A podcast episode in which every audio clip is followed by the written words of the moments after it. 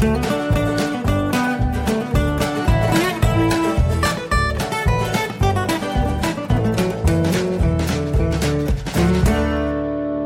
willkommen zu Episode Nummer 25 von Jörn Schars Feinem Podcast. Ich bin Jörn Schaar und ihr seid es nicht. Das ist übrigens ein Running Gag, den ich äh, früher mal hatte, als ich noch im Radio moderiert habe. Da habe ich meine Sendungen immer mit genau diesem Spruch angefangen. Ge zugegebenermaßen, er ist geklaut von Chevy Chase, der das im, äh, in der Saturday Night Live Show äh, auch immer ungefähr so gesagt hat, nur halt mit Chevy Chase als Namen und nicht Jörn Schaar. Warum sollte er das auch? Ähm, und ich ärgere mich so ein bisschen, dass ich erst nach 25 Wochen Podcasten äh, darauf komme, diesen äh, die, die, diese Einleitungsphrase wiederzubeleben, denn die ist äh, einfach, also besser passen könnte sie ja kaum. Ähm, insofern hört ihr das jetzt regelmäßig. Genauso regelmäßig übrigens wie die mit wütender Stimme vorgetragenen Amazon-Rezensionen. Ähm, auch das immer am Anfang des Podcasts, damit äh, alle diejenigen, die zu Jörn Schaas feinem Podcast einschlafen möchten, noch die Gelegenheit haben, rechtzeitig das entsprechende Kapitel zu überspringen. Und kleiner Hinweis, jetzt wäre der richtige Zeitpunkt dafür. Ja, wir äh, befinden uns äh, bei Amazon äh, wie der Name schon sagt, und es geht um die Rezension zum Artikel, jetzt muss ich selber noch mal kurz nachgucken. Genau, es geht um den Panasonic Nasen- und Ohrhaarschneider ERGN 30K von Panasonic, wie der Name schon sagt, ähm, bei Amazon gelistet für den Preis von 1999 und jemand namens Hagel schreibt kenntnisreich. Ich habe aufgrund der zahlreichen positiven Rezensionen dieses Produkt erworben. Beim Erstgebrauch erwies sich das Schneidwerk als ungewohnt präzise und sorgfältig. Die Haare wurden auf eine sehr kurze Länge getrimmt, sodass mich das Ergebnis begeisterte. Während der Badreinigung stieß ich unbeabsichtigt das Gerät von der Waschbeckenablage, welche eine Höhe von circa 60 Zentimeter aufwies, auf den Fliesenboden. Ein Kontrolldurchlauf offenbarte unheilvolle Arbeitsgeräusche. Der Rasierer surrte und anhand des Klanges wurde mir schnell bewusst, dass dies ein Schleifgeräusch sein musste. Das Schneidwerk hatte direkten Kontakt mit der metallenen Schutzvorrichtung am Kopfstück, da es leicht verbogen war. Eine Wiederherstellung der ursprünglichen Biegeform des Metallendstücks offerierte leider keine Besserung. Das Gerät schneidete nicht mehr. Der schreibt wirklich schneidete. Ja, das, das ist kein Lesefehler von mir. Das Gerät schneidete nicht mehr. Für ein einmaliges Stutzen der Haare eindeutig zu teuer. Bei einem Gerät, welches unter fließendem Wasser gereinigt werden kann, hatte ich mir mehr versprochen. Und lassen Sie mich bitte eine persönliche Bemerkung anfügen. Verdammte Scheiße! Entschuldigung, das war künstlerische Freiheit an der Stelle. So. Auch dieses Produkt und die Amazon-Rezension dazu werde ich selbstverständlich wieder auf Jörn Schaas feiner Seite verlinken. Und äh, da gibt es im Augenblick gerade ein kleines Problem, was mich sehr betrübt. Ähm, ich habe nämlich das Plugin veröffentlicht, äh, äh, Quatsch, das Plugin, mit dem ich die Podcasts veröffentliche.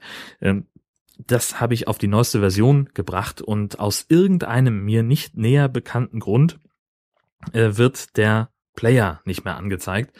Das ist jetzt eher blöd, um es mal vorsichtig zu formulieren, ähm, denn jetzt kann man halt auf der Seite äh, nicht mehr auf diesen sympathischen großen roten Play-Button drücken, den rot ist er gar nicht, ne? Aber das macht nichts. Ähm, nee, man kann es auch nicht mal mehr downloaden, was echt blöd ist.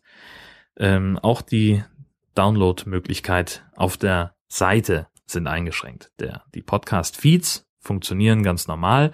Das heißt, alle, die mit mobilem Endgerät sowieso nicht ähm, auf das Blog zum Podcast angewiesen sind, die haben gar kein Problem, die bemerken das überhaupt nicht.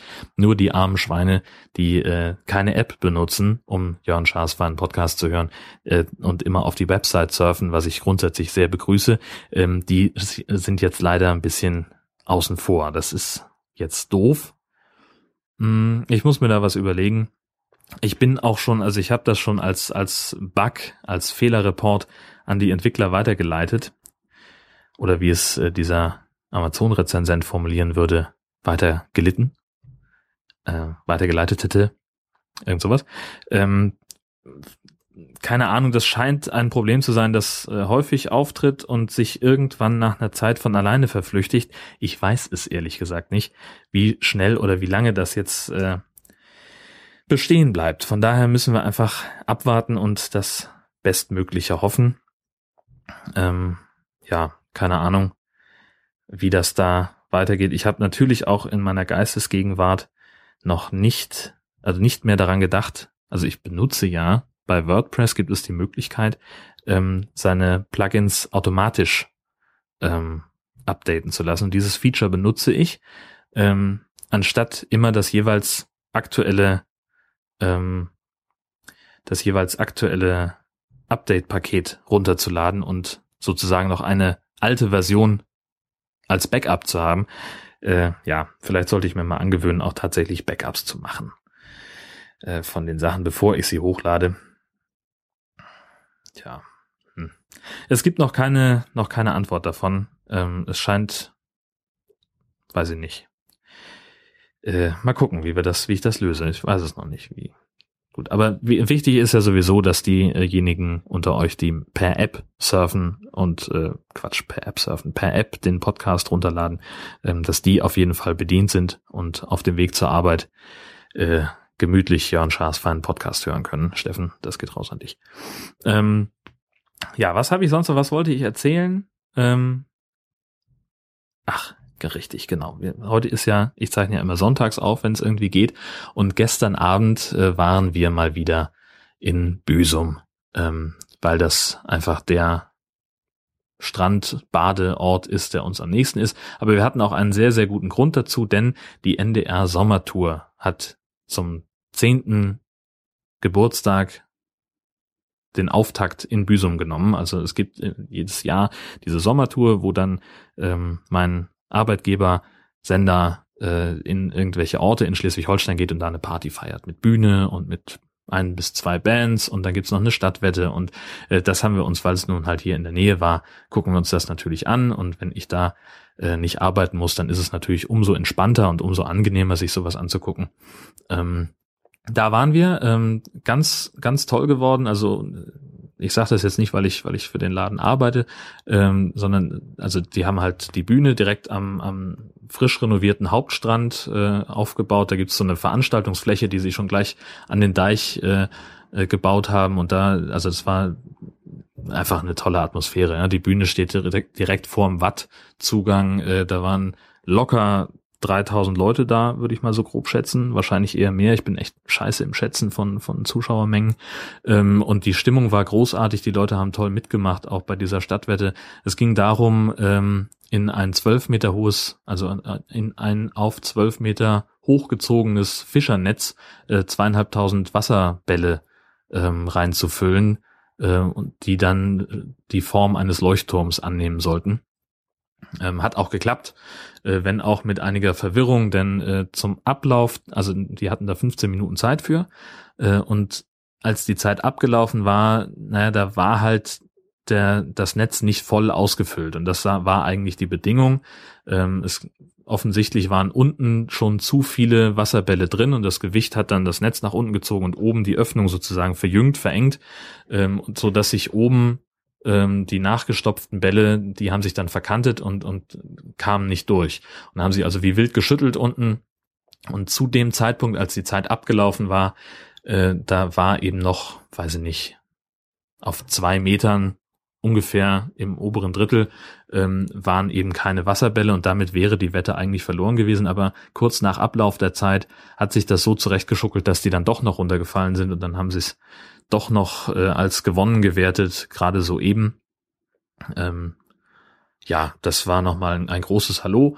Ähm, anschließend gab es noch irgendwie Live-Musik von einer Band namens Hit Radio Show und einer Combo namens Marquez, ähm, die ganz großartig äh, für Stimmung gesorgt haben. Das ging wohl bis kurz vor Mitternacht. Äh, ich halt musste heute Morgen früh raus äh, und habe deswegen ähm, schon so gegen 21 Uhr haben wir da das Feld geräumt. Aber es war tatsächlich sehr, sehr sehr, sehr cool.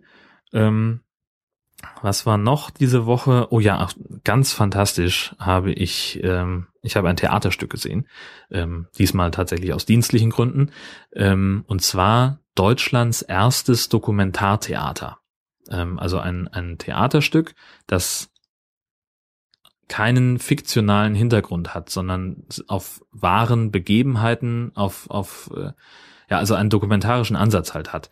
Ähm, und zwar ist der Regisseur, Schrägstrich Autor, Schrägstrich künstlerische Leiter, ähm, 14 Tage lang auf einem Frachtschiff mitgefahren und hat sich mit den Seeleuten an Bord unterhalten über deren Leben, über das Arbeiten an Bord, ähm, über Heimweh, über Ängste, über Sorgen und über die Arbeitsbedingungen auch äh, und hat dann geguckt, was sind wiederkehrende Motive aus diesen Erzählungen und hat das zu einem Theaterstück zusammengedampft, verdichtet, ähm, das etwa 70 Minuten lang ist. Vier Schauspieler spielen das ähm, unter freiem Himmel äh, in zehn Hafenstädten ähm, immer mit Blick auf den Hafen, also auch eine, eine schöne, schöne Kulisse.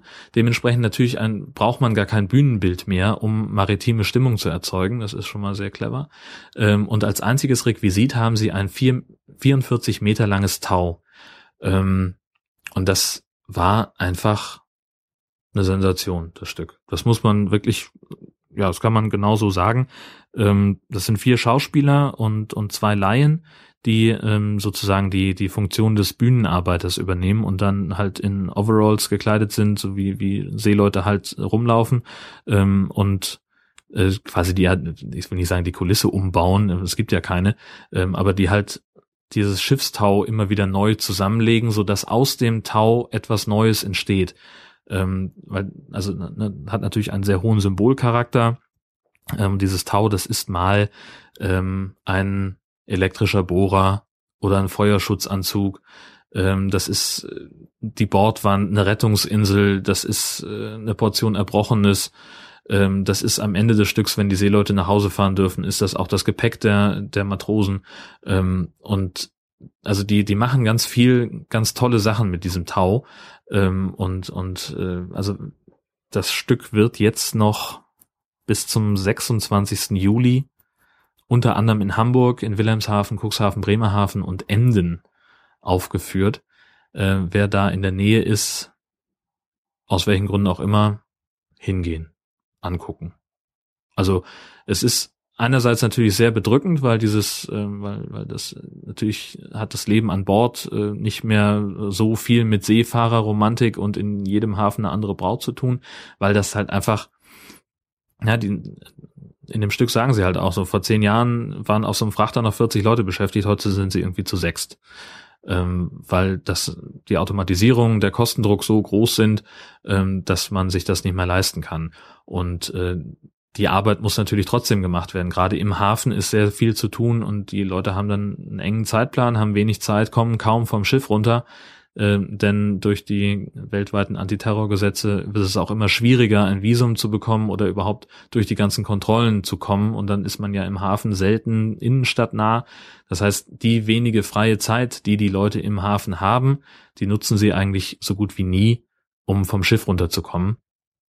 Ähm, das war auch eben ein etwas, das einer der Seemänner sagte, äh, der Vertrag dauert acht Monate in, in der Regel und äh, er hat manchmal Verträge oder Fahrten, wo er acht Monate lang nur das Schiff sieht. Ähm, das fand ich, fand ich sehr beeindruckend, weil mir auch bei der Gelegenheit klar geworden ist, ähm, einfach so was, was das Thema Logistik angeht. Wenn ich mir einfach mal angucke, ähm, mein Notebook ist von Fujitsu. Mein Handy ist von einer taiwanesischen Firma. Mein Fernseher kommt auch irgendwie aus Japan oder irgendwas oder China oder was. Ähm, also jeder von uns ist von dem Thema Seefahrt indirekt betroffen, weil ganz viele Waren, vor allem aus der Unterhaltungselektronik, werden halt über den Seeweg transportiert. Aber niemand macht sich wirklich Gedanken darum, unter welchen Bedingungen oder wie das eigentlich stattfindet. Wir wissen nichts darüber, was an Bord von so einem Schiff passiert. Ähm, oder die allerwenigsten wissen das. Ähm, und es gibt weltweit, äh, habe ich gelernt bei der Gelegenheit, äh, 1,2 Millionen Seeleute deren äh, Arbeitsbedingungen zum Teil echt katastrophal sind, äh, weil es halt, naja, also die sind ja ja völlig auf sich allein gestellt. Und bei Arbeitsunfällen, äh, wenn irgendwas passiert, dann sind sie halt im Zweifelsfall, naja, also wie das Stück schon heißt, um uns herum ist nur nichts, ähm, dann dauert's halt auch mal Tage, bis Hilfe da ist. Und äh, das wird auch thematisiert, dass also jemand äh, sich die Hand quetscht ähm, und dass der Captain dann mit dem Erste-Hilfe-Besteck und Anweisungen per Funk den wieder zusammenflickt, ähm, so gut es eben geht. Und dann hat man ihn halt noch vier Tage auf dem Schiff, bis man so nah an der Küste ist, dass er irgendwo ins Krankenhaus geflogen werden kann. Ähm, das ist auch alles gut gegangen, offensichtlich, ähm, so wie sie es da geschildert haben zumindest. Aber da fängt man auch an zu überlegen, so wie, wie das wohl ist auf so einem Schiff. Und dieses Stück, ähm, das ich da gesehen habe, das gibt einen sehr schönen Einblick. Ich hatte mir eigentlich vorgenommen, ähm, dass ich ein bisschen nicht verwendetes Material, ähm, also ich habe da, ich habe das ja für die Arbeit gesehen, das Stück. Ähm, fürs Radio äh, habe ich äh, zwei Beiträge darüber gemacht und ähm, ich habe sehr viel mehr Material mitgebracht, äh, zum Teil Ausschnitte, zum Teil Interviews, ähm, die ich danach geführt habe, die als ich als ich tatsächlich benutzt habe. Und ich hatte mir eigentlich vorgenommen, mir ein bisschen davon zu sichern und hier im Podcast zu verwenden, aber irgendwie habe ich es dann doch vergessen. Wenn ich dran denke, reiche ich das in der nächsten Episode nach. Ich möchte es aber an dieser Stelle nicht versprechen, denn äh, jetzt geht es mit ganz großen Schritten auf äh, auf das Wacken Open Air vor äh, zu und das bedeutet immer auch schon im Vorfeld sehr viel Arbeit, ähm, denn das Wacken Open Air ist nicht nur das größte Heavy Metal Festival der Welt, sondern es ist auch ähm, die Gelegenheit, wo ich tatsächlich sehr, sehr viel zu arbeiten habe, denn ich bin bei uns im Studio geilerweise der Wackenbeauftragte. Ähm, es sind zwar noch gut zwei Wochen, ähm, aber jetzt ja fängt das halt langsam an, ähm, dass wir, also wir machen das zu zweit, ähm, weil einer alleine das gar nicht hinbekommt von, von der, vom Arbeitspensum her, weil die ganze ARD da irgendwie dran Interesse hat. Ähm, und alle ähm, oder sehr viele Stationen dann bei uns anfragen und, und was davon haben wollen. Und äh, jetzt geht's halt darum, so ein bisschen, ähm, ja, Angebote zu machen, was gibt's für Themen, äh, über die wir sprechen könnten, was, was gibt's für interessante Nebenaspekte, ähm, weil wir sprechen halt wenig über die Musik, die da stattfindet, sondern mehr über den Mythos Wacken, ähm, über das, was das Festival ausmacht, über die Menschen, die da sind. Ähm, und da geht's eben einerseits darum, mit offenen Augen übers Festivalgelände zu gehen und zu gucken, ähm, was passiert da eigentlich, was, was ist da erzählenswert ähm, und sich ganz viel mit Festivalbesuchern zu unterhalten und einfach, weiß ich nicht, einfach irgendwann mittendrin das Mikrofon einzuschalten und mitlaufen zu lassen. Ähm, das ist das eine. Und andererseits geht's aber auch darum, ähm, Geschichten zu finden schon im Vorfeld, dass man halt sagt, äh, keine Ahnung, äh, dieser Wohnwagenhersteller Hobby hat in seiner Ausbildungswerkstatt äh, den Lehrlingen die Gelegenheit gegeben, einen Wohnwagen im Wacken-Design äh, herzustellen. Und der wird für einen guten Zweck dann versteigert, wenn ich es richtig verstanden habe. Und darüber machen wir halt eine Online-Reportage. Ähm, oder keine Ahnung, es wird auch in diesem Jahr oder in diesem Jahr wird es zum ersten Mal ein Star-Cooking geben, so eine Art erweitertes Meet and Greet, wo man sich für bewerben kann und dann mit äh, Köchen einer Kochschule aus der Region Übrigens, einer davon ist früher mal Bassist bei Running Wild gewesen, also grundsätzlich auch mit Heavy Metal Attitüde. Ähm, die zeigen einerseits, was, was man kochen kann, und dann kommt aber auch immer noch jemand dazu, ähm, wie der Festivalgründer Holger Jensen oder irgendwie ein von, von irgendeiner Musikkapelle, die da auftritt. Äh, und die kochen dann eben mit den Fans irgendwas Spannendes. Also es wird einerseits irgendwie einen Fischteller geben, das macht Jensen, und irgendein Metalhead, ich komme jetzt nicht auf den Namen, der wird vegetarische oder vegane Chicken Wings mit den ähm, mit den Fans zubereiten. Ähm, und ich hoffe, dass uns, dass sie uns das abkaufen, dass wir da da mitmachen können. Ich glaube, das wird sehr sehr witzig. Ähm, dass wir da einfach ein bisschen von erzählen und äh, das, wie gesagt, muss alles vorbereitet und anrecherchiert werden, dass es dann auch tatsächlich dazu kommen kann, dass wir das machen und dementsprechend kann ich nicht hundertprozentig versprechen, dass ich nächste Woche dran denke, ähm, von etwas zu berichten, das dann zu dem Zeitpunkt schon zwei Wochen lang zurückliegt. Ja, was haben wir noch? Ich hatte mir noch WM-Halbfinale aufgeschrieben. Das war diese Geschichte mit dem 7 zu 1, glaube ich, ne? Gegen Brasilien? Muss ja. Ja, das war super. Ähm, ja, gut. Wollte ich nur noch mal gesagt haben. Schland. Ähm, ja, ich habe auch diese Woche irgendwie vergessen, mir Notizen zu machen. ähm, weil so viel zu tun war, ähm, was mich dienstlich gebunden hat. Ähm, und insofern bleibt mir jetzt gerade nichts anderes übrig, als zu sagen, Mensch, äh, ich lasse das jetzt mal sein, äh, liefere heute mal eine Episode unter 20 Minuten ab und wünsche euch eine ganz tolle Woche, alles Gute und freue mich einfach drauf, wenn ihr am nächsten Mal, beim nächsten Mal wieder mit dabei seid, äh, dann in Episode Nummer 26. Tschüss.